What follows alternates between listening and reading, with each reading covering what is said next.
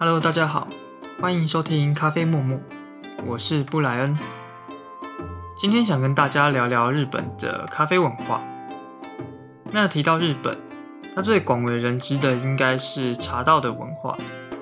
大家第一印象可能会觉得日本跟咖啡好像没有关系，但如果各位有在接触精品咖啡，曾经玩过一些手冲的器具或是磨豆机，就会知道。很多都是来自日本的品牌，像是做咖啡壶、滤杯以及虹吸壶的 Hario，或者是做手冲壶的卡丽塔，还有小富士的磨豆机等等。虽然日本的地理位置纬度较高，并不是咖啡豆的产地，但咖啡冲煮工艺与技巧方面是日本咖啡文化的一大特色，深深影响整个东亚。包括台湾的咖啡产业也深受日本咖啡文化的影响，许多手冲的流派也都是从日本的咖啡店而来。甚至在日治时期，由于台湾气候条件与咖啡带国家相似，日本政府曾在嘉义、云林、花莲各地推广咖啡的种植。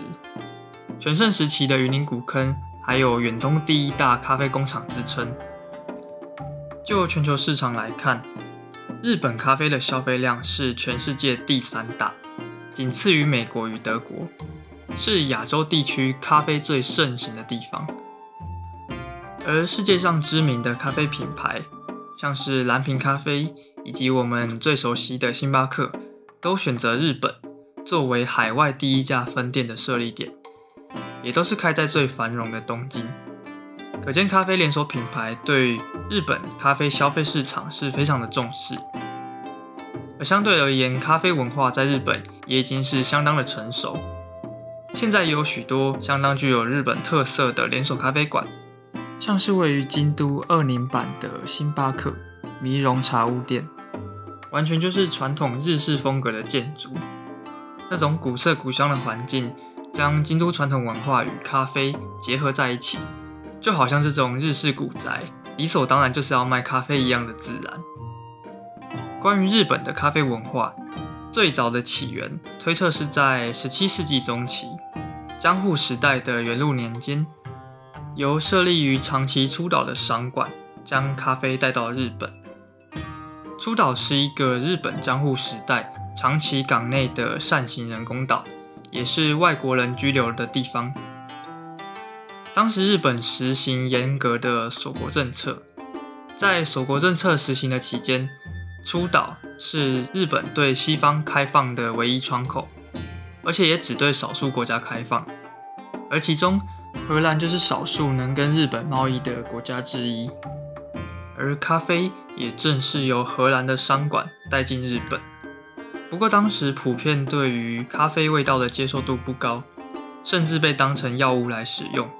就像是中药汤一样，良药苦口的概念。甚至在咖啡已经传入一百多年后，还有日本的作家在书中写道，在荷兰商船上被请喝咖啡，豆子炒得黑黑的，呈现粉状，并且和白糖搅拌后饮用，其味道焦苦，无法适应这种臭以及苦味。虽然说我们可能也是有喝过难喝的咖啡。但两百多年前，咖啡的味道看起来更可怕许多。而咖啡开始被日本人所接受，是从明治时代开始。由于明治维新带来的西化风气，加上日本当时积极的脱亚入欧，开始模仿着欧美的生活方式，其中就包括喝咖啡。权贵们开始饮用咖啡，而这时咖啡才在日本真正的流行起来。当时西方的咖啡馆会聚集很多知识分子，他们会在咖啡馆谈论、分享或是交流知识，是社交文化相当重要的场所。而这股风气自然也流行到日本来。从十九世纪七零年代开始，日本开始开放咖啡豆的贸易。原本只贩卖茶叶的日本传统茶屋，现在也开始卖起了咖啡。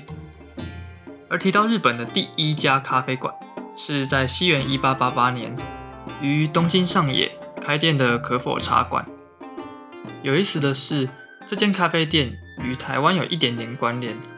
因为老板郑永庆是我们台湾延平郡王郑成功的郑氏家族在日本的后代子孙。可惜当时的风气还没有兴起，最后倒闭破产。不过至今还留有可否茶馆的遗迹在日本。虽然说可否茶馆并没有成功，不过在它倒闭之后的十几年，咖啡馆开始逐渐风行起来。从十九世纪末二十世纪初时，东京、横滨、大阪等这些比较早开始西化的城市，很多咖啡馆如同雨后春笋般开店。不过这股咖啡风潮在二战的期间开始衰退。因为咖啡作为敌国的饮料，在进口方面受到日本政府大大的限制，直到战后才逐渐复苏。同时，也有着更多咖啡品牌的创立，像是至今仍然十分有名的 UCC 上岛咖啡。刚刚提到可否茶馆是日本的第一家咖啡馆，而日本的第一家连锁咖啡馆，同时也是世界上第一家的连锁咖啡馆。是在一九一一年开在东京银座的老圣保罗咖啡馆，光从名字上听起来就很有西方的味道。而老圣保罗咖啡馆的创始人水野龙是当时负责巴西殖民业务的皇民殖民公司社长。巴西当时已经是世界重要的咖啡产地，日本在二十世纪初期相当积极于海外殖民，巴西就是当时的目的地之一。从巴西回来之后的水野龙，创立了老圣保罗咖啡，